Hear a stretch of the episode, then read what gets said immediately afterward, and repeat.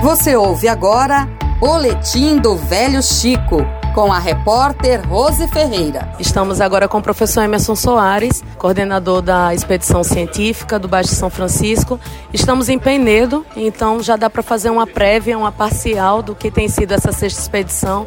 Professor, bem-vindo à Rádio FAO. Como que você tem avaliado essa sexta expedição até agora? A, a sexta expedição científica, ela está provando que ela é uma das políticas públicas que podem ser geradoras de informação, geradoras de dados, geradoras de conhecimento para que as populações ribeirinhas, os gestores públicos se apropriem dessas informações. A, a sexta expedição ela vem mais completa, cada vez mais ela se aperfeiçoa, com mais gente contribuindo, mais profissionais renomados contribuindo em áreas que a gente vê deficiências ou lacunas na região do Baixo São Francisco. A exemplo da área de saúde, que houve um aumento substancial de profissionais, é, inclusive colegas que veio é, na parte de castração de animais, que é um dos grandes problemas e graves problemas que nós temos. Afinal de contas, esses animais, eles são alguns são transmissores de doença, como a leishmaniose, por exemplo. A gente vem observando também, a exemplo do que a gente fez agora há pouco, nós tivemos uma transmissão para mais de 100 mil salas de aula do Canadá e dos Estados Unidos, um trabalho é, de parceria, de cooperação através do Yuri e outros colegas que contribuíram para essa informação chegar é, a nível internacional.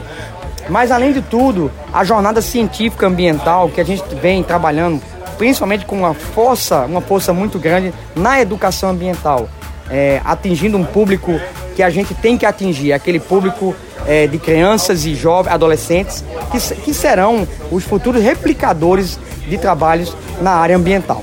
E como que você tem é, avaliado a situação do, do baixo? Continua a mesma situação da, das expedições anteriores? Houve alguma piora?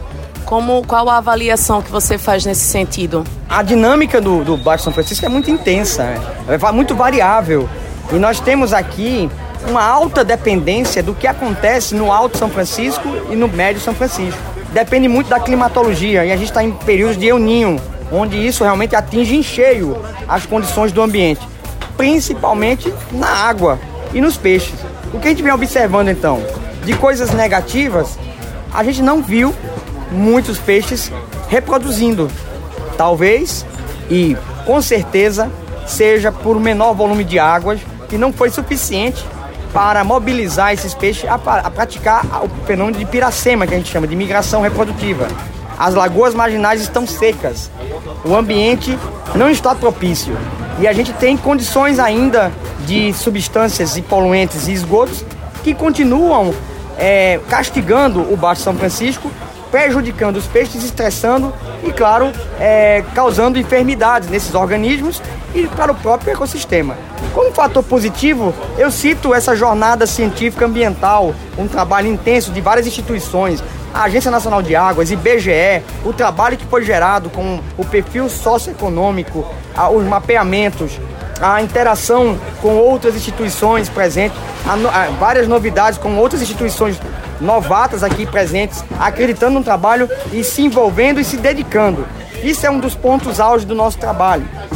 Esse envolvimento para que a gente consiga produzir material que venha embasar políticas que venham ajudar realmente São Francisco. Mas nós também temos é, coisas tristes que a gente vê, né? É muito chato quando a gente se dedica, é, vem uma equipe grande de mais de, de 80 pesquisadores presentes, com mais de 25 pessoas no, no pessoal de apoio, e a gente não tem um retorno é, de uma prefeitura como se imaginaria. Nós estamos ofertando serviços de castração, de exames bioquímicos, de educação ambiental, de monitoramento. Então é necessário que também nós tenhamos essa, esse feedback, né?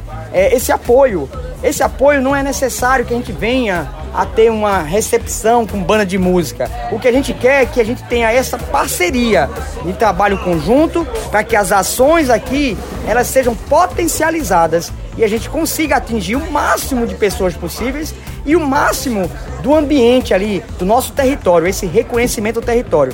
Então a gente precisa que as pessoas despertem. Não vai ser suficiente a expedição nem qualquer outro ente vai resolver o problema do baixo. Se nós não tivermos essa percepção, essa objetividade de buscar algo além do que a gente está vendo. Esse além que eu digo é pensar que uma pessoa só, ou um grupo, ou uma instituição não vai resolver esse problema. Agora, quando nós nos juntarmos e tivermos um objetivo em comum, aí sim, forte, nós conseguiremos, através de dados robustos, informações, atingir o objetivo e ter uma voz lá em Brasília, ter uma voz é, no nosso país, com os nossos governantes e também com as nossas instituições, mostrando que um trabalho sério tem que ser levado realmente é, em conta, tem que ser valorizado para que a gente consiga atingir o nosso objetivo.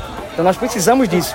Mais união, mais é, acreditar mais no trabalho. O trabalho não é da Universidade Federal de Alagoas. O trabalho é de um grupo de pessoas que estão aqui, mais de 27 instituições. Mas além disso, nós temos também um grupo das prefeituras locais, das comunidades ribeirinhas, que são parte integrante, são corresponsáveis, são coautoras desse trabalho aqui que a gente está fazendo. Elas têm que se sentir é, presentes e atuantes, elas precisam participar mais, acreditando que se a gente não fizer isso, tirar o desânimo, deixar o desânimo de lado, botar um horizonte que a gente pode conseguir resolver aquilo e acreditar que isso é possível.